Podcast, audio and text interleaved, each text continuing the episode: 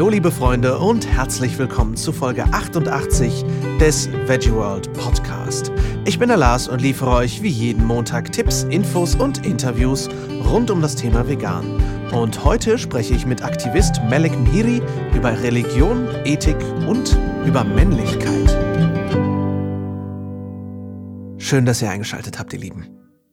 Ich hoffe, ihr hattet eine schöne Woche und habt das wundervoll sonnige Wochenende genossen. Ich habe es sehr genossen und ich bin vor allem sehr, sehr happy, weil ich jetzt seit einer Woche Vollzeit am Schneiden bin für die Doku-Serie Planet Vegan. Wer davon noch nichts gehört hat oder uns generell unterstützen möchte, folgt einfach mal dem Link in den Show Notes. Da findet ihr den Trailer zu Planet Vegan und die Crowdfunding-Kampagne, die noch bis zum 15. April läuft. Letzte Woche durfte ich auch die dankbare Aufgabe erfüllen, sehr, sehr, sehr viel Fanpost von euch zu beantworten. Ähm, vielen Dank für die ganzen Nachrichten. Es hat mich echt ungemein gefreut und ähm, es hat mich sehr gefreut, euch endlich mal antworten zu können. Vielen Dank auch äh, für den Hinweis bezüglich unserer Episode über das Naturkosthotel im Harz. Da hat mein Interviewgast Matthias nämlich zwei Sachen gesagt, zu denen ich ganz kurz Stellung beziehen möchte, bevor wir ins heutige Thema springen, da dazu einige Fragen aufkamen. Zum einen möchte ich ganz kurz klar machen, dass rohköstliche Ernährung für sich stehend natürlich kein Heilversprechen ist. Das schien nämlich teilweise ein bisschen so rübergekommen äh, zu sein äh, in der letzten oder vorletzten Folge mittlerweile. Ähm, wann immer hier im Podcast von gesundheitlichen Vorteilen von pflanzlicher oder in diesem Fall rohköstlicher Ernährung die Rede ist, Bitte versteht das nicht als Freifahrtschein, euch nicht weiter informieren zu müssen. Ich kann hier keine Gewähr für Vollständigkeit meiner Informationen bieten. Das lässt das Format dieses Podcasts einfach nicht zu. Und wenn ihr irgendetwas zu den einzelnen Themen hört, wenn es um Gesundheit geht, ganz besonders, bitte schaltet auch immer den eigenen Denkkasten ein und recherchiert selbst ein bisschen weiter. Ich glaube zwar nicht, dass das passiert, weil meine Hörerinnen und Hörerschaft sich bisher als ein Haufen ziemlich heller Köpfchen erwiesen hat, aber ich möchte nicht, dass irgendwann eine E-Mail in meinem Postfach flattert, wo sich jemand beschwert, dass er sich irgendwie schwach fühlt, weil er seit sechs Monaten plötzlich nur noch rohe Gurken futtert. Also bitte denkt immer selber mit und ähm, natürlich ist nur Ernährung für sich nie ein Garant für gesundes Leben. Ihr müsst natürlich auch andere Sachen machen, wie genug schlafen und euch genug bewegen und all sowas. Und immer ausgewogen ernähren. Also fragt im Zweifelsfall bitte immer nach. Außerdem äh, finde ich, äh, und das ist nur meine persönliche Meinung, aber ich finde es immer etwas kurios, wenn jemand auf die Kraft der Rohkost schwört, aber selber noch weiterhin tierische Produkte zu sich nimmt. Matthias meinte, dass er größtenteils vegan lebt und ich finde das auch eine super Sache und ein super Schritt.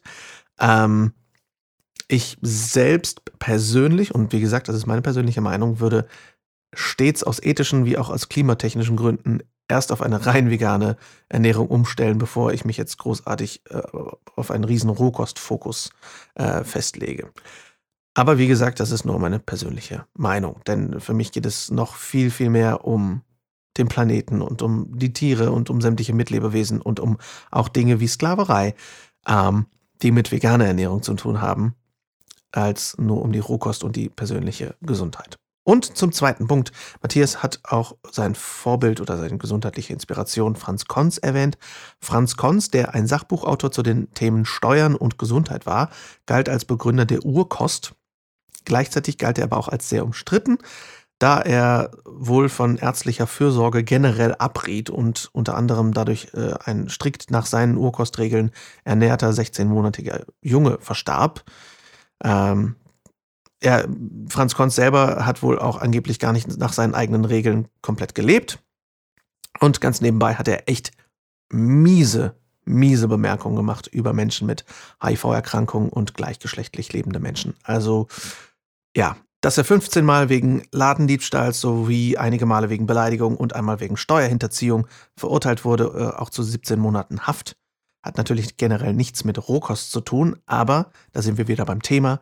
Recherchiert selbst, wer eure Inspirationen sind, schaut, was das für Menschen sind und äh, hört nicht einfach nur zu. Ich selber habe natürlich wieder was gelernt. Der Name sagte mir nämlich nichts und ich habe das einfach mal so mitgenommen, statt da weiter nachzufragen. Natürlich ist nicht jede Figur, nicht jede Person irgendwie krass umstritten und sowas. Und es gibt Menschen, die haben auch echt Hand und Fuß, auch mit dem, was sie sagen. Ihr wisst, mein lieber Freund Nico Rittenau ist zum Beispiel so jemand, Da vertraue ich sehr drauf, was er sagt, weil er einfach sich als sehr fundiert erwiesen hat.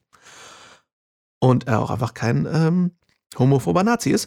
Ähm, ähm, zumindest soweit ich weiß, Nico. Aber ähm, nein, nur, dass ihr Bescheid wisst, bitte informiert euch selbst immer, wer eigentlich was so sagt und was hinter diesen Personen steckt. Aber jetzt zum heutigen Thema. Ich spreche wieder mit Nicole zusammen, mit Aktivist Malek Mihiri. Und zwar nicht zu kurz, wir sind mal wieder ganz schön ins Plaudern geraten. Wir sprechen über Kultur und Religion und darüber, was Männlichkeit und Menschlichkeit eigentlich so bedeutet. Ich wünsche euch viel Spaß beim Interview. Ich glaube, das ist auch ein guter Startpunkt für alle, die jetzt reinhören und denken, boah, eigentlich wollte ich schon mal was machen, um überhaupt mal in irgendeiner Form da reinzugehen, auch weil es, du hast keine Fallhöhe, du hast keine, du kannst an sich nicht so viel falsch machen. Du kannst dich erstmal hinstellen und hören, wie andere Leute, im mhm. besten Fall erfahrener, ja. darüber reden, wie das eigentlich ist, für Veganismus einzustehen, weil du ja wirklich Bullshit-Bingo an blöden Sprüchen hast und du hast aber auch Leute, die sind interessiert und du hast auch ganz unterschiedliche Herangehensweisen, die du haben musst. Also wenn ich auch überlege, ich habe schon mit, mit, mit, mit Teenager-Mädels gesprochen, ebenso wie mit, mit älteren Herren, verschiedene Glaubensrichtungen, verschiedene Ethnien. Also das ist ja ganz cool, dass du nicht immer wieder zum Beispiel nur deine Eltern hast, mit denen du redest, yeah. sondern irgendwie unterschiedliche Herangehensweisen auch und, und auch unterschiedliche Sachen. Du hast zum Beispiel auf der, beim Straßenaktivismus, habe ich auch eins der häufigsten Argumente, die ich gehört habe, war, Gott hat dafür gesorgt, dass wir die Tiere benutzen müssen oder es steht im Koran, aber ich weiß nicht so richtig warum. So, also weil das hatte ich nämlich bei, bei, bei äh, Teenagern ganz viel, dass die gesagt haben, ja, steht glaube ich im Koran so, deswegen sollen wir Fleisch essen. Und da ich natürlich äh, nicht sehr koranfest bin, äh, muss ich dann gucken, wie ich argumentiere. Ne? Also ja. das finde ich auch ganz spannend. Was, glaube ich, auch noch einfach ermutigend ist, ist, dass du einfach ähm, erfolgreiche Gespräche hast. Viel erfolgreicher als mit deiner Familie oft. Das heißt, du gehst ja, da raus. Nie auf andere Familienmitglieder. Genau, das ist ja irgendwie so der Fluch der Familien. So, und dann gehst du raus und hast das erste Mal mit einem Fremden ein Outreach-Gespräch, wirst tierisch aufgeregt und der sieht das alles total ein. Oder fängt mhm. sogar vor dir an zu weinen und sagt, wie schrecklich das alles ist und der wird jetzt vegan. Und du denkst, wie ging das denn jetzt? Ich bagger seit zehn Jahren an meiner Familie rum und krieg's nicht hin und hier gehe ich zu einem Fremden und der, der glaubt mir und, und der vertraut mir irgendwie und der ist bereit, sich zu verändern. Und ich glaube, das ist einfach der große Vorteil, dass du eben mit Fremden sprichst. Du hast ja, habe ich über dein Instagram gesehen, auch selber schon bei Schlachtungen beigewohnt. Ja. Hast du auch selber geschlachtet? Nee. Okay. Wie war, wie war das für dich? In welchem Kontext war das? Und ähm, ja, wie, wie hat das stattgefunden? Also es ist bei uns in Tunesien ganz normal, dass du zum Beispiel äh, durch die Stadt fährst und irgendwelche Tiere an äh, vor Metzgereien stehen und am nächsten Tag hängt einfach der Kopf da. Dann sagt keiner jetzt etwas dazu und äh, ich bin selber auch äh, zu einem Laden gegangen und habe dann nach einem bestimmten Huhn gefragt, das dann für mich geschlachtet wurde oder mhm. so. Aber das, was du gesehen hast, das ist im Opferfest, das ist ganz normal, dass jede Familie ein Tier schlachtet und das muss immer der Vater sein oder der, wie soll ich sagen, das muss der eine machen, der für die Familie sorgt. Mhm. Ja, ich habe mitgemacht, ich habe geholfen, ich habe das Tier vielleicht festgehalten oder so aber ich habe selber jetzt äh, nie gestochen. Hm, aber das heißt, du, du hast quasi durch seit deiner Kindheit das mitgekriegt? Ja, ähm, absolut. Quasi war, war, das ein jährliches. Das ist jährlich und äh, ja, äh, ja, wie soll ich sagen, die Eltern wollen nicht, dass die Kinder das äh, sehen. Mhm. Deswegen mhm. werden die Kinder immer äh, weggenommen. Mhm. Aber ich würde sagen, seitdem ich vielleicht neun oder zehn bin, habe ich zugeschaut oder mitgemacht mhm. oder so. Da habe ich auch sehr viele krasse Sachen erlebt. Und äh, ich bin auch im Meer aufgewachsen, das heißt, ich habe auch selber geangelt. Das hm, gehört äh, zu, äh, zu den Sommeraktivitäten. Mhm. Ähm, ja. Wie war das letztendlich für dich? Weil ich zum Beispiel habe nie direkten Kontakt mit, mit Schlachtung gehabt. Nicole weiß ich, hat mal Schlachtung gesehen, ne? was der dafür gesorgt hat, dass du vegetarisch geworden bist. Mhm. Aber wie war das für dich? Weil, weil du das einfach schon so kulturell ja schon mitbekommen hast. Und ich sage mal, das ungesehenerweise, würde ich ja sagen, ist ja das so fast schon das, was die Leute als humanes Schlachten bezeichnen würden, oder? Weil da, da isst du ja zumindest das Tier, was du selber kennst. Ja, es wird immer ähm, erzählt, dass das eine gute Schlachtung ist, dass Gott das auch so will, dass das Tier auch nicht leidet und dass es auch sehr viele Regeln gibt und alles Mögliche. Und äh, das verbindet man auch mit, äh, wie soll ich sagen, es ist auch ein fröhlicher Tag, weil mhm. die ganze Familie da ist, es wird gefeiert, es wird zusammen gegessen, es wird, es wird gegrillt und so. Ähm, deswegen habe ich das immer mit schönen Erlebnissen äh, verbunden. Jetzt ist es ganz schrecklich für mich, weil ich jetzt ein Tier anders sehe als früher. Mhm. Ähm, wenn ich jetzt auch an die ganzen Blicke von diesen Tieren oder so denke, dann das ist das Schlimmste, woran ich denken kann. Aber da wird immer gesagt, ja, okay, armes Tier, aber das machen wir für einen guten Zweck, das ist für Gott oder so. Mhm. Und man hat einfach ein gutes Gewissen, dass man das gemacht hat. Und wie ist jetzt der Umgang, zum Beispiel jetzt familiär, wie ist das, ist das, hältst du dich von, von Familienfesten, die dieser Art sind, eher fern oder gehst du trotzdem hin oder wie gehst du jetzt damit um? Weil Familienfeste, wenn man vegan ist, sind ja für viele Leute schwieriger. Wie ist das bei einem Fest, wo wirklich aus erster Hand geschlachtet wird? Ähm, unglücklicherweise, die letzten zwei Jahre war ich an dem Tag in Tunesien. Echt? Oh man. Unbewusst leider. Und meine Familie hat jetzt für eine lange Zeit keine Tiere geschlachtet, aber sie haben in den letzten zwei Jahren doch geschlachtet und ich war zu Hause und das habe ich dann äh, gefilmt oder so, weil ich einfach den Leuten zeigen wollte oder weil ich einfach ein Statement sagen wollte.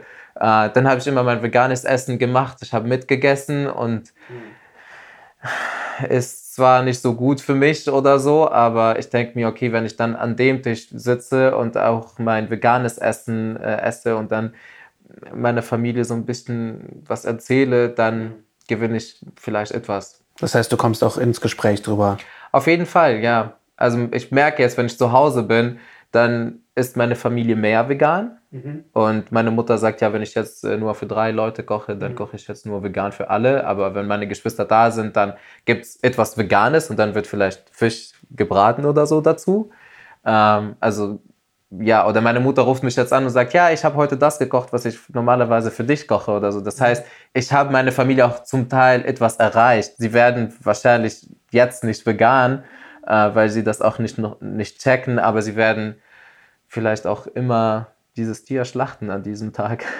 Ja, aber das finde ich ja, ich finde dieses im Kontakt bleiben und im, in, im Gespräch bleiben so wichtig, dass du eben nicht sagst, okay, ich komme nie wieder, weil mhm. dann erreichst du gar nichts mehr äh, sondern einfach immer wieder in Kontakt gehst, auch wenn es hart ist. Aber ehrlich gesagt würde ich es vermeiden, an dem Tag zu Hause zu sein. Klar, das ist natürlich eine extra harte Also um ich weiß auch nicht, ob ich das Zeit, könnte. dann siehst du die Tiere überall, die werden verkauft auf offenen äh, Plätzen oder so, wie, wie hier zum Beispiel am, äh, an Weihnachten, wo man überall die Weihnachtsbäume sieht. Ja. Ihr könnt es euch äh, so vorstellen, aber mit Tieren, die überall verkauft werden. Und dann weißt du, ja, sie werden geschlachtet. Ja, es klingt jetzt so hart. Auf der anderen Seite ist es letztendlich hier nichts anderes, nur dass es bei uns im Supermarkt liegt. Ne? Also, ja, es ist halt nicht öffentlich zu es sehen. Es ist halt einfach nur ne? nicht öffentlich zu sehen, also, aber es also, passiert genauso. Mit den Martinsgänsen oder so ist es ja ähnlich hier. Ja. Du hast überall die Gänse oder jetzt zur Osterzeit wieder die Lämmer. Ne? Und die Leute sagen alle, ach, guck mal, die süßen Lämmer. Mhm. Und letztendlich sind sie alle zum Sterben verurteilt. Ja. Ne? Deswegen ist es auch eine Nummer schwieriger, in Tunesien das Outreach zu machen oder generell in der arabischen Welt, weil das kennen wir, das sehen wir, das machen wir zu Hause. Mhm. Und um die Leute zu erreichen, musst du dann was anderes sagen, was anderes machen. Ich hatte ein sehr interessantes Gespräch mal mit jemandem, der gesagt hat, ja, das kennen wir alles, wir schlachten zu Hause auch. Mhm. Und dann bin ich so ein bisschen weitergegangen und ganz oft, und das habe ich wirklich jetzt schon häufig gehabt, nein, nein, die schlachten gar nicht selber. Die Eltern schlachten und sie sind dabei. Also ähnlich von, mhm. ne, wie du das, was du erzählt hast vorhin. Und wenn du dann mit denen wirklich dahin gehst und sagst, aber fällt dir das komplett leicht? Oder ist bei dir in irgendeiner Weise eine Sperre? Dann kam meistens, ja, es muss ja gemacht werden. Mhm. Es kam nicht von Herzen ein, es macht mir nichts. Und dann frage ich oft, fällt es dir leicht, in den Garten zu gehen und einen Salatkopf abzuschneiden?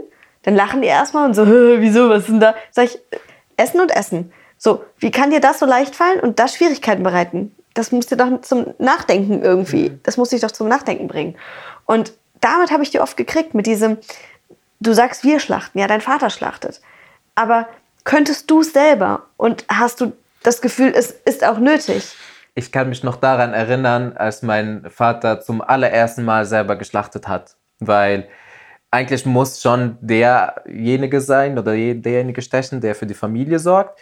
Aber viele machen es jetzt so, dass sie irgendwie den Cousin holen oder den Metzger nebenan oder so. Jemand, der das oft macht. Ja. Und dann hat mein Vater gesagt, ja, das ist, äh, das stimmt irgendwie nicht überein mit Islam und so, das müsste ich selber machen. Und am Tag davor war er so nervös den ganzen Tag. Und er hat irgendwie so ein weißes Gesicht. Also das, äh, das war ihm nicht so leicht. Und an dem Tag hat er gesagt, ja, ich habe Angst, dass ich das jetzt irgendwie nicht so gut mache und dass das Tier leidet und so. Und jetzt, wenn ich mich daran erinnere, dann sagst du, warum machst du das überhaupt, wenn du das nicht kannst, wenn du das nicht möchtest, wenn es dir nicht äh, leicht fällt, dann warum machst du das? Warum lässt du jetzt nicht das Tier? Und äh, ja, es geht auch bei diesem Fest äh, letztendlich darum, dass man auch sehr viel spendet. Dann spende einfach sehr viel, wie du kannst. Und schlacht einfach kein Tier. Und dann machen wir irgendwelche Bratlinge aus Linsen oder so, dann ist es gut. Vor allem, ich finde es immer so absurd, generell, aber auch hier überall auf der Welt, dass zu Festen, wo die Menschen was zu feiern haben, andauernd irgendwelche Tiere ihr Leben lassen müssen. Ja, das kommt also halt aus dem, aus dem Hintergrund, dass Fleisch damals einfach noch viel mehr Luxusgut war. Das ist klar. Viel mehr etwas Nährstoffreiches war, was du nicht immer hattest. Das ist klar und dass auch nicht das Tier gleichgestellt wird wie der Mensch und dementsprechend das dann einfach zum Opfer fällt. Aber trotzdem finde ich es einfach krass, dass immer, wenn die Menschen was zu feiern haben, totes Tier da ist. Ich finde es noch krasser in Tunesien, wenn jemand zum Beispiel ein Haus baut oder wenn jemand irgendwas Glückliches feiert oder so, dann schlachtet man ein Tier und sagt, ja, das, das, das Blut bringt irgendwie Glück. Mhm. Jetzt denke ich mir, wie kannst du etwas so glücklich äh, starten oder wie, wie kannst du überhaupt das feiern mit, äh, mit Blut von einem Tier? Es ist egal, äh, Hochzeit, Geburt, ähm, Einweihungsfeier von einem Haus oder du hast jetzt zum Beispiel dein Studium äh, abgeschlossen, also dann wird einfach ein Tier geschlachtet. Und du sagst, wenn, das, wenn ich das schaffe, dann werde ich ein Tier schlachten. Wenn ich jetzt diese Position in meinem Job kriege, dann würde ich ein Tier schlachten. Für mich hat das nur eigentlich ein bisschen einfach einen Zwischenschritt mit mehr drin.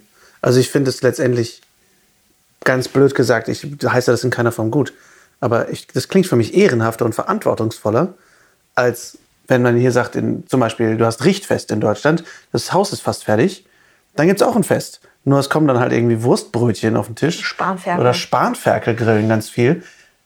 Da hat halt nur keiner den Arsch in der Hose, das Ferkel selber zu schlachten. Mhm. Aber das Spanferkel kommt trotzdem auf den Grill. Deswegen, ich sehe das, das und ich sehe ja. da schon ziemlich Parallelen. Absolut. Nur, dass, dass halt die Leute das dann zumindest irgendwie selber schlachten. Aber ähm, ich finde es halt spannend, dass auch da wieder so dieser, ein, ein sehr archaischer Gedanke, nämlich damals war das etwas, ein, ein, ein wirkliches Gut, wenn du sagst, es waren viel, viel weniger Nahrungsmittel da und da war Fleisch wirklich etwas mit viel konzentrierter Energie, die du essen konntest und dann war das geil. Aber dass das eben rübergebracht wird in einer Zeit, wo wir nur noch elektronisch bezahlen und äh, Krankenversicherungen haben, dass das halt so beibehalten wird, das finde ich einfach immer wieder spannend. Aber ich finde es vor allem spannend, was du von deinem Vater erzählt hast, weil das klingt für mich, als hätte er einfach ein sehr starkes Verantwortungsbewusstsein gehabt. Mhm. Dass er sagt, ich muss, ich bin doch derjenige, der für meine Familie sorgt. Ja. Finde ich sehr spannend. Ähm, was ist denn deine Perspektive, gerade auch jetzt im Hinblick auf, auf, auf Outreach-Gespräche auf der Straße und so, was ist deine Perspektive und deine Argumentation, wenn es um Islam und Schlachten geht? Weil du bist islamisch, muslimisch aufgewachsen. Mhm.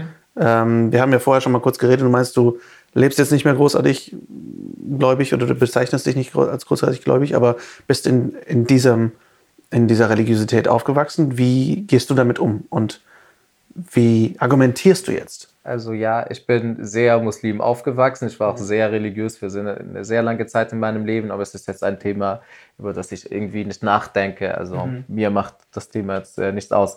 Ähm, aber ich kenne mich tatsächlich damit ganz gut aus. Ähm, ich sage einfach, es steht nirgendwo im Islam, im Koran, weder in den äh, Sprüchen und Geschichten vom Propheten, dass wir Tiere essen müssen. Wir dürfen zwar mit bestimmten Regeln und so, aber es steht nirgendwo, dass wir das machen müssen. Mhm. Und ich frage immer auch, warum gibt es so viele Regeln für Fleisch und tierische Produkte und es gibt keine einzige Regel für, äh, für pflanzliche Produkte. Mhm. Und es gibt auch sehr viele Sprüche im Islam von wegen, wir müssen gut zu allen Lebewesen sein, wir müssen gut zu uns selbst sein. Wir haben die Verantwortung über diese Erde genommen, deswegen müssen wir auch auf die Erde aufpassen. Und dann ähm, rede ich ein bisschen über Umwelt und so. Ähm, und dann frage ich auch ganz oft, wenn Gott sagt, er ist einfach so ein guter Gott, dann möchte er wirklich, dass wir mit den Tieren so umgehen und dass wir uns selber beschädigen, der Umwelt und auch, dass wir den Tieren das antun. Aber ich sage einfach, wenn wir das nicht machen müssen, dann reicht es schon. Mhm. Aber viele verstehen das leider nicht und dann sagen sie ja Opferfest. Das ist doch noch eine Sache, weil viele Leute sagen, wir müssen äh, diese Tiere schlachten. Es gibt andere Leute, die gesagt haben, ja, der Prophet hat es gemacht. Es ist gut, das zu machen, müssen wir aber nicht. Und dann sage ich ja, okay, wenn, wenn es jetzt, wenn es der einzige Punkt ist, dann leb einfach vegan und schlacht selber ein Tier an dem Tag. Mhm. Dann mach das. Aber fang erstmal so an, wenn, wenn es nur das, was dich davon äh, hält, dann mach das. Aber wenn du das schon für eine Weile machst, dann kannst du das auch äh, an dem Tag nicht machen. Dann sagst du ja, okay, dann spende ich irgendwas anderes. Ich finde es vor allem spannend, weil es ja auch wieder ein Aufhängen des täglichen Konsums an einem Fest ist. Zum mhm. Beispiel, ne? wenn wir sagen, ja, aber ich muss doch Fleisch essen hier. Zum Beispiel, was würde ich denn sonst an Weihnachten machen? Ja. So, ja, heute ist aber nicht Weihnachten und morgen ist auch nicht Weihnachten ja. und übermorgen ist auch nicht Weihnachten. Ähm, ich denke, das ist auch was, wo man sagen kann, ja, dann ist halt dein bescheuertes Spanferkel oder dein Martinsgans oder was auch immer. Aber lass es halt die letzten, restlichen 300 63 Tage im Jahr sein. Das ist genauso wie, Entschuldigung, das ist genauso wie das Argument, ja, wenn du auf einer Insel wärst. Ja, ja. Und es gibt nur ein Tier zu essen. Also, okay, wenn du auf der Insel wärst, dann ist da ein Tier. Bis du auf der Insel bist, ist einfach keine Tiere. Ja. Oder ja, aber ich kann, wenn ich da und da auf Reisen bin, nicht darauf verzichten, wo ich sage, ja, mein Gott, aber du bist ja nicht jeden Tag auf Reisen. Mhm. Ne? Aber ich glaube, dass es bei vielen, wenn man den erstmal so ein bisschen, wenn man so ein bisschen die, die, wie heißt das, Zügel lockerer lässt und sagt, dann ist doch Weihnachten dein Fleisch oder Ostern oder an welchen Tagen mhm. auch immer sie argumentieren. Und sie haben so das Gefühl, puh, okay, ich muss jetzt nicht direkt alles richtig machen. Mhm. Wenn die bis dahin vegan werden, dann werden die auch an dem Fest nicht mehr ihr Fleisch essen. Ja, Höchstwahrscheinlich. Glaube, das Ding, ne? also, also, ich glaube, ja. das kommt dann aus, dem, aus eigener ähm, ja, Überzeugung bis dahin hoffentlich, wenn man sich erstmal eine Weile damit beschäftigt Egal aus welchem Grund. Ja. Ob der Arzt sagt, es ist besser, ob man durch die Fastenzeit einfach sagt, ich verzichte drauf. Ich glaube, wenn man das erstmal eine Weile durchzieht und sich auch mit dem Thema weiter befasst und nicht einfach mhm. nur sagt, okay, ich lebe jetzt vegan und das war's, dann wird man danach auch nicht aufhören, ja. sondern dann macht man weiter und dann wird man wahrscheinlich auch ganz, ja, mit den ganzen anderen Themen eben konfrontiert. Ja. Und dann noch eine andere Sache über Islam, wenn man jetzt auch so ein bisschen tiefer in den Islam reingeht. Es gibt auch Geschichten von Leuten, die jetzt irgendwie in die Hölle gegangen sind, weil sie ein Tier nicht so gut äh, behandelt haben. Oder es gibt Leute, die ins Paradies gegangen sind, nur weil sie einem Hund was zu trinken gegeben haben. Mhm.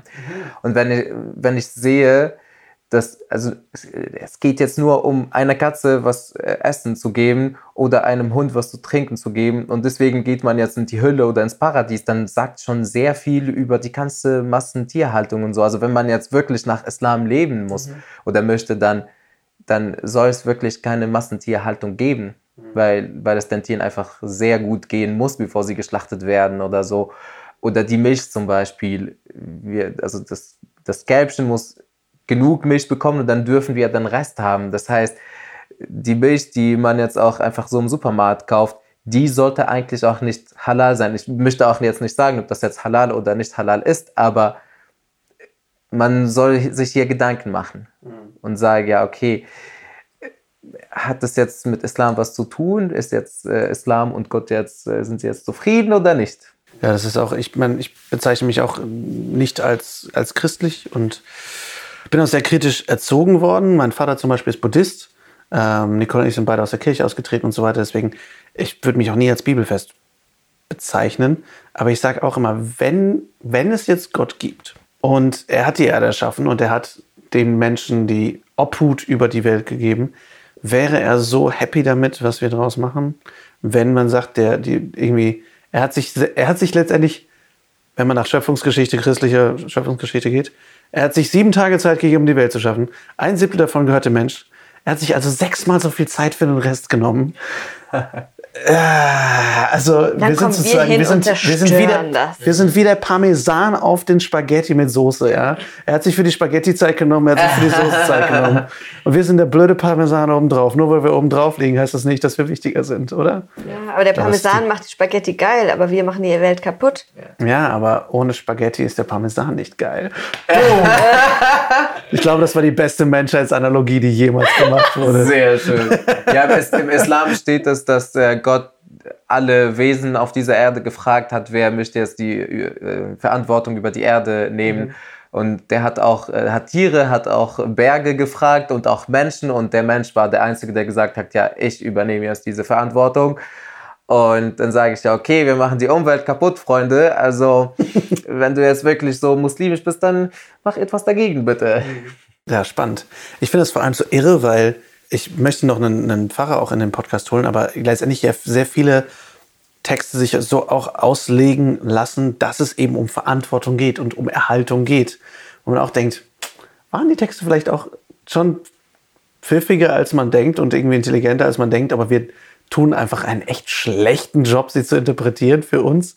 Das ist echt so die Sache, ne? Da hatten wir auch mal in der Kirche einen, also da gab es einen Vortrag zu, wie die Tiere in der Bibel eigentlich ähm, benannt werden, beziehungsweise eben nicht ausgebeutet werden sollen. Und ich glaube, das ist einfach viel, was wir einfach denken, was da drin steht, aber kaum einer nimmt sich wirklich mal die Zeit und guckt nach. und Genau, weil das ist so das Ding, ne? weil damit. wir sagen, ich glaube, das steht doch irgendwie so da drin, oder? Das ist so ein bisschen wie, ah, ich habe mein, als ich mein, eins, mein iPhone gekauft habe, ich meine, ich habe die allgemeinen Geschäftsbedingungen gelesen. ich glaube, das steht da drin, aber ich weiß es nicht so richtig. Ja, ich sage immer, Veganismus steht einfach für eine bessere Welt, für die Tiere, für die Menschen, für wirklich alles und deswegen kannst du einfach kein Gegenargument finden. Ja, ich sag mal für Frieden. Und Ja, wer kann eben, gegen Frieden sein? Eben. Und deswegen kannst du auch jetzt irgendwie kein religiöses Argument finden, das dagegen ist. Eigentlich ganz im Gegenteil. Ich glaube, dass alle Religionen vegan unterstützen würden. Ich kriege von meinem Opa immer ganz fleißig Zeitungsartikel ausgeschnitten. Und alles, wo irgendwas mit Tieren, Veganismus, egal was, ja, wo, wo auch irgendwo ein Tierbildchen ist, wird ausgeschnitten. Was aber wirklich interessant war, er hat mir Artikel aus der Kirchenzeitung ausgeschnitten, wo es um Veganismus und die Zusammenhänge mit den ökologischen Auswirkungen geht. Wo ich dachte, ach guck mal, es ist sogar in der Kirchenzeitung angekommen.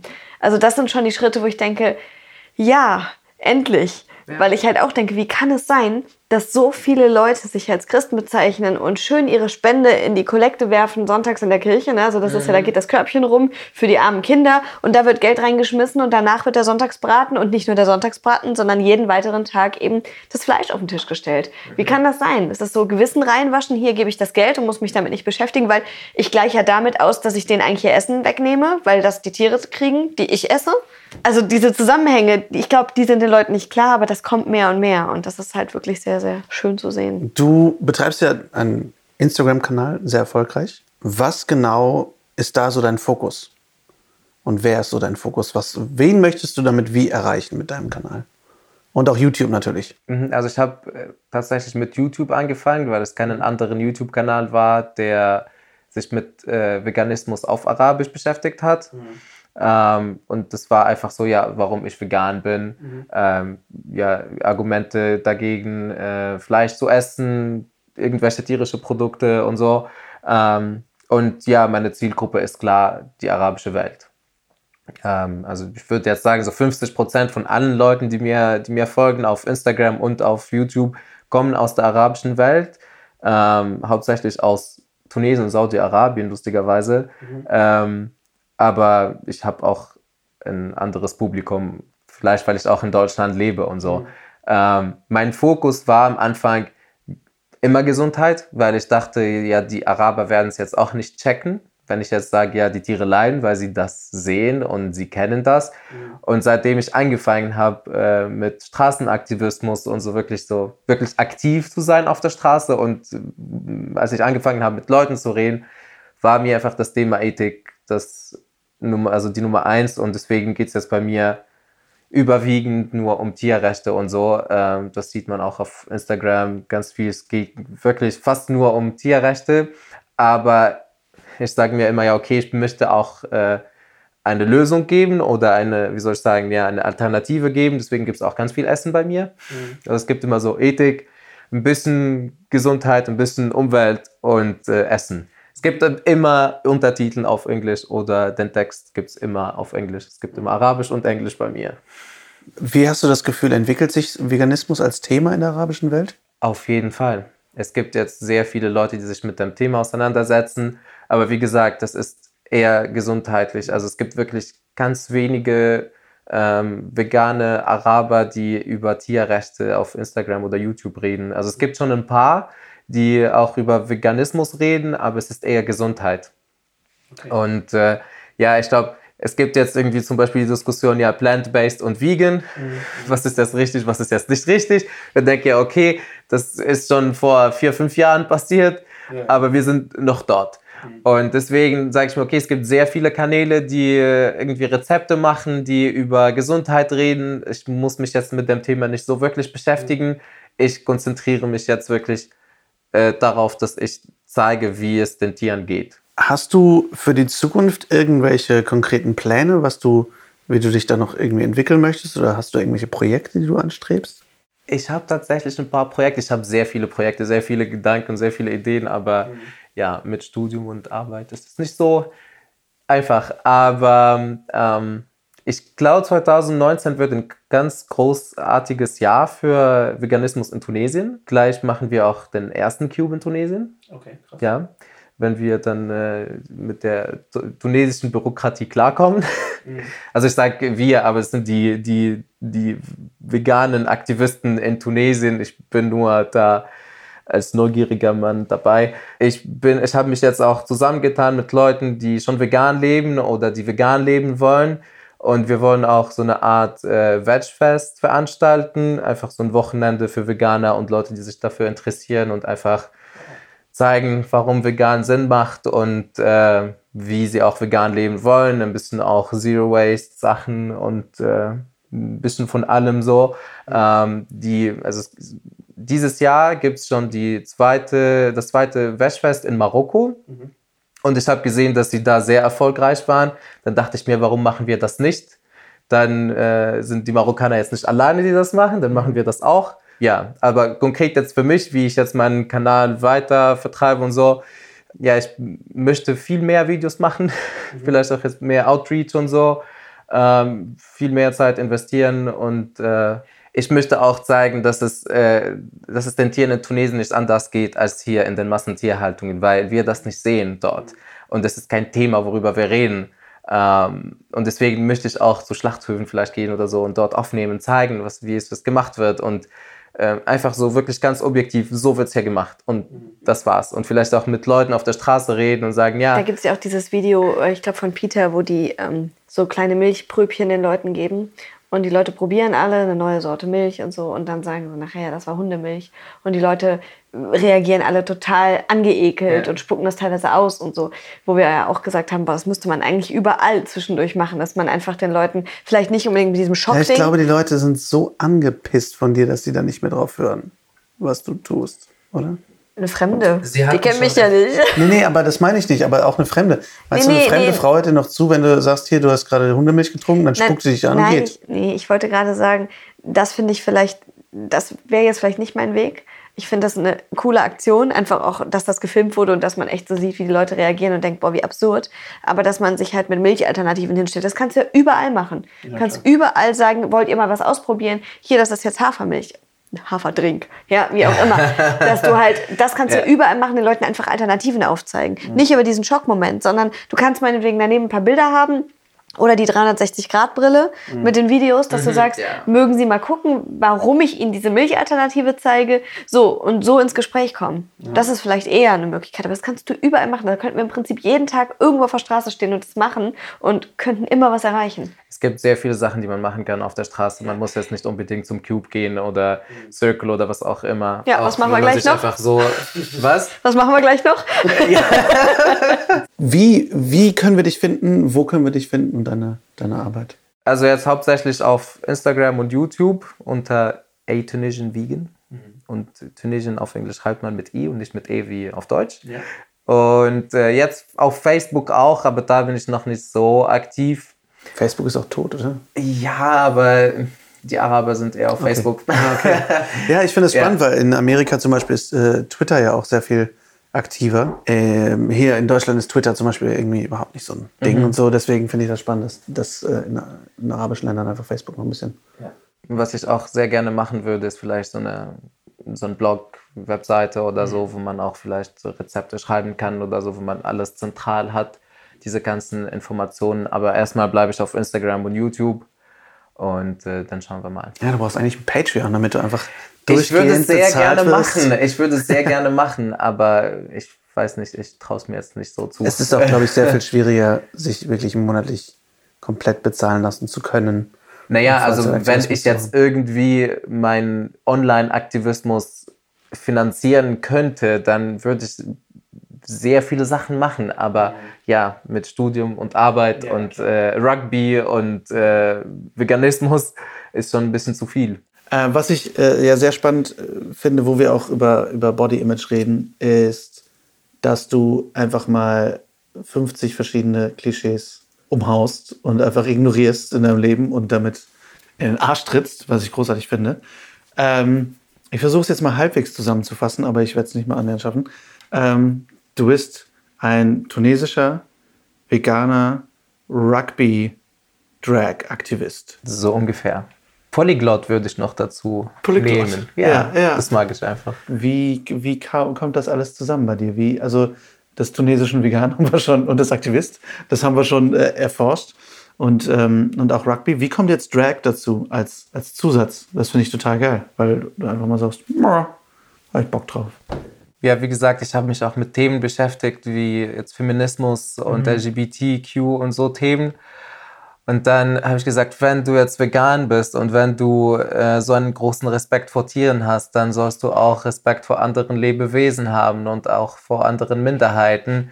Und äh, es ist einfach so entstanden, dass ich einmal gezwungen wurde, so in Anführungsstrichen Drag zu machen. Es kam einfach eine Drag Queen zu mir, die ich schon kannte und die hat äh, gesagt, ja, ich habe am Donnerstag einen, einen Auftritt und ich möchte, dass du dabei bist. Und ich Okay. hatte keine Ahnung davon. Dann dachte ich mir, okay, Ich ich, würde sagen, brauchst du keine Drag-Ausbildung oder musst du Kurs machen? ja, ich hatte keine Ahnung, was ein Eyeliner war, aber ja, jetzt weiß ich, was das ist. Und äh, dann habe ich gesagt, ja, okay, ähm, wenn mir diese Themen so wichtig sind, dann muss ich einfach aktiv sein. Und wenn ich mich jetzt auch, äh, ähm, wie soll ich sagen, wenn ich jetzt auch als Drag auftrete, dann ist es auch nicht so, ja, schau mal, ich kann tanzen und es ist so, ein, so cool, dass ich jetzt als äh, Frau auftrete, sondern, ja, was ist meine Message heute? Äh, Seid gut zueinander. Es ist äh, egal, wie du aussiehst als Drag. Äh, Ja, ich möchte das auch jetzt mit Veganismus auch verbinden. Aber ja, Inwiefern? dass ich auch äh, in Drag über Veganismus rede.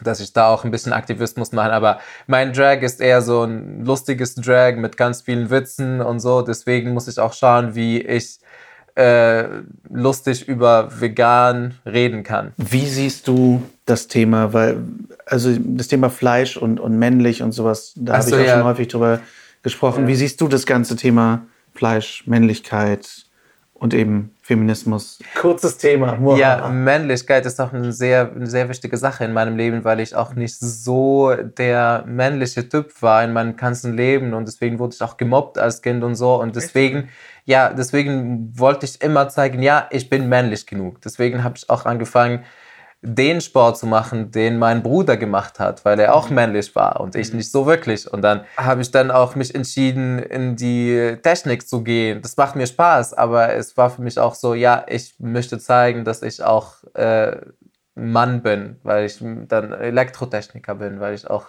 mich mit dem Thema auskenne. Bis ich dann gemerkt habe, ja, so bin ich. Punkt. Ich muss jetzt niemandem was äh, beweisen, was zeigen. Und dann setze ich mich für andere Leute ein, die sich auch so fühlen. Dann, äh, dann bin ich auch als Frau unterwegs und mache mich über Männer lustig. Obwohl die meisten wissen, dass ich ein Mann bin, weil ich immer meinen Bart trage. Oder ich sage ja, okay, ich bin jetzt äh, Rugby-Spieler und esse kein Fleisch. Und das sind die Sachen, die man immer so mit Männlichkeit verbinden, aber eigentlich gar nicht. Ich, ich spiele auch in einem Team, wo Frauen auch mitspielen dürfen. Geil. Und wir tackeln uns, Geil. Mann und Frau, gegeneinander. ja. Und ja, das ist auch männlich, weil ich, weil ich sie in dem Moment auch respektiere. Und das ist schon genug Männlichkeit. Was bedeutet für dich Männlichkeit? Was ist für dich männlich? Jetzt gar nichts. Es ist alles so irgendwie, ist alles einfach Mensch ja, sein. Ja, finde ich einen sehr guten Punkt. Weil ich auch finde, ähm, irgendwie äh, habe ich auch letztens mit, mit dem Alex Flor, der äh, ist Koch und äh, der hat seine eigene Straßenbaufirma. Also wirklich ein, äh, ein Man's Man.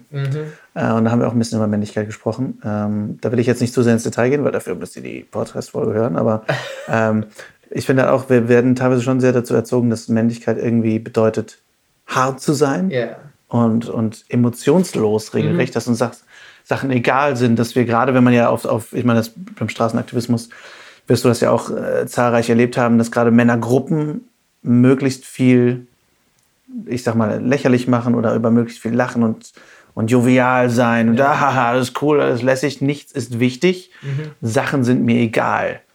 Ähm, ich, wie, wie siehst du das? männlich sein ist, ist einfach ein, eine doofe Idee, die irgendwie, an die irgendwie alle glauben wollen. Ja, Du hast so äh, recht. macht mich jetzt, äh, macht es mich männlich, weil ich jetzt irgendwie so, weil ich nicht weich bin und weil ich jetzt zu diesen Bildern sage, ja, okay, so ist es und mir ist egal.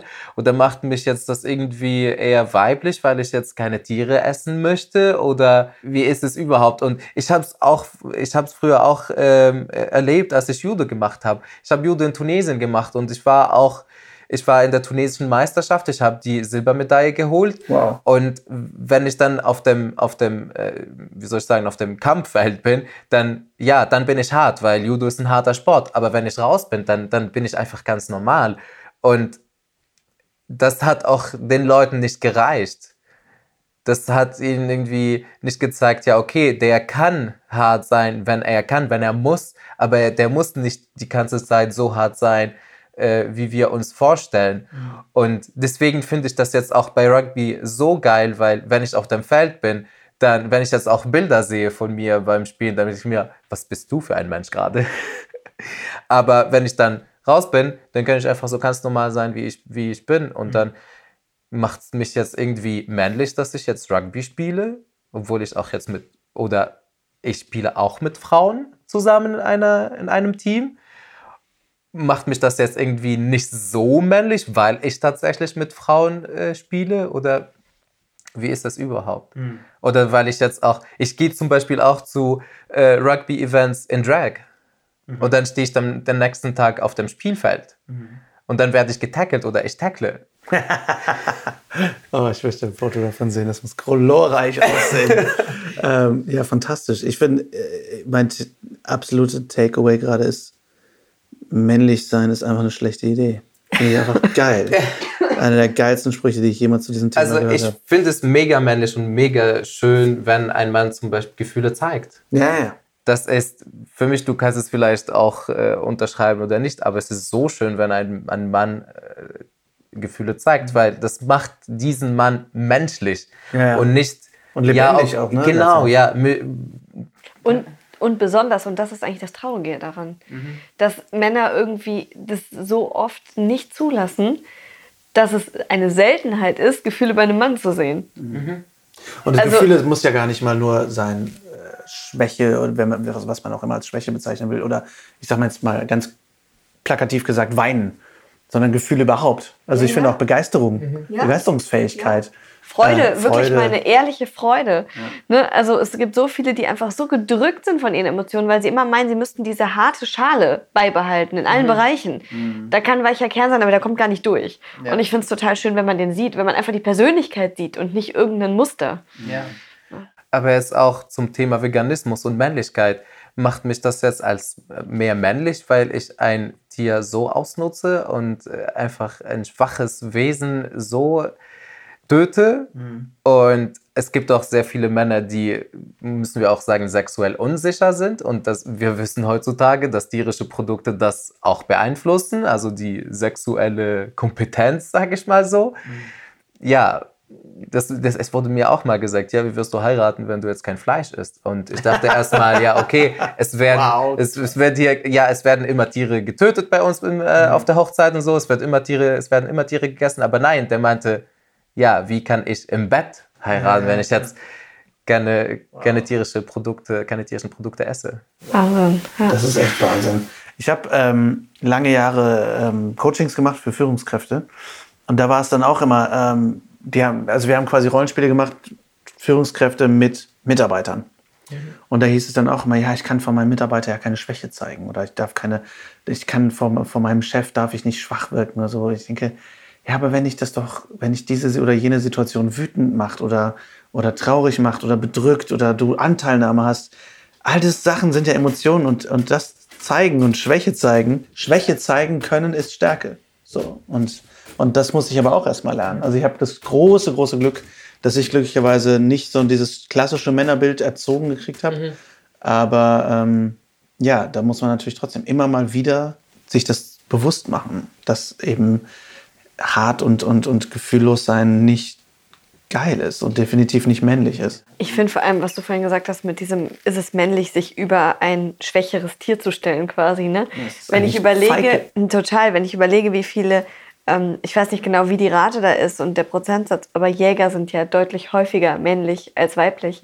Und wenn du so Trophäenjäger siehst oder so, ne, die es dann total geil finden, dann Löwe, der wie ich jetzt auch recherchiert habe, teilweise in einem eingezäunten Revier ist, zum Abschuss quasi eingezäunt, ja, Ja. gar keine Fluchtmöglichkeit hat, ähm, dass das dann als männlich gilt, ja, die Jagd, eine Waffe zu führen und sowas und ja, einfach zu töten, sowas, dass das irgendwie von Stärke zeugen soll und von Männlichkeit. Was haben wir für ein komisches Weltbild? Das kommt alles, glaube ich, aus irgendwelchen Unsicherheiten. Mit Sicherheit, ja. Ja, Ja. aber wir sollen alle irgendwie aufhören, ähm, daran zu denken, wir jetzt männlich oder weiblich sind und eher darauf fokussieren, dass wir einfach menschlich sind. Und das ist dann egal, wie du dich fühlst, wie dich die anderen wahrnehmen. Wenn du einfach menschlich bist, wenn du ein gutes Gewissen hast, wenn du gut zu allen anderen Lebewesen bist, dann reicht das. Und es gibt immer Haters. Ich meine, Ja, ja, die, die, wird es immer geben. Also, Ähm, meine beiden letzten Fragen. Zum einen, was hat dich in letzter Zeit so richtig motiviert oder inspiriert? wo ich mich oder womit ich mich gerade beschäftige, sind Sachen wie Body Image und Minimalismus und so Zeug. Weil das sind zwei Sachen, die jetzt miteinander nichts zu tun haben. Aber ja. Irgendwie Menschen- schon. Irgendwie schon. Vielleicht. Also Menschen, die dir dann sagen, es ist egal, wie du aussiehst, du siehst einfach mega geil aus. Ja, und ich finde, Minimalismus und Body Image hat beides insofern miteinander zu tun, dass dir die Gesellschaft sagt, was du zu kaufen hast und wie du auszusehen hast. Und Du dass hast recht, ja. dann letztendlich sagst, nö, nö, ich, ich mach das, wie ich will. Genau. Das finde ich auch sehr wichtig, ja. Und Minimalismus, ich sage immer, es fängt mit Veganismus an und dann geht man mit Minimalismus und dann ja, Plastic-free und keine Ahnung was und äh, ja. Aber das sind jetzt die zwei Sachen, die mich jetzt, würde sagen, inspirieren, vor allem so Body-Image und einfach, wie der geile Spruch sagt, den ich, ja, ja ich habe es gestern gesehen, äh, everybody is a beach buddy. Geil. Ähm, ja, das passt auch erst zum, zum Sommer. Ja. Ja. Sehr cool. Und die letzte Frage, eine der wichtigsten Fragen ever. Was ist dein momentanes Lieblingsessen? Äh, Haferflocken und Nudeln. Zusammen? Nee, aber ich ja nicht. Haferflocken Ich weiß nicht, was esse ich jeden Morgen seit keine Ahnung wann. Ja. Und Nudeln gibt es bei mir sehr oft. Und dann kommen wir heute Abend und präsentieren dir auch. Nudeln. Fall, das war sehr lecker. War das gut? Okay. Ja, Das war du hast eine lang- gute, eine gute Wahl langweilen wir getroffen. ihn hier. Nee, aber mein Lieblingsessen, krass. Ähm, ja, ich bleibe Haferflocken, glaube ich. ich. Ja, mein Essen ist so simpel geworden, dass ich mich freue, wenn ich nur, wenn ich nur Haferflocken Minimalistisches esse. Essen, ja. Minimalistisches Essen. Sehr ja. gut. Gibt's, was ist dein, dein Lieblings-tunesisches Gericht? Da kenne ich mich gar nicht aus. Mit Haferflocken und Nudeln kenne ich mich ist aus. sehr gemein von dir. Okay. Weil du jetzt daran denken musst. Ja, also Shakshuka generell gefällt mir. Okay, Schmeckt was ist das? mir. Shakshuka ist,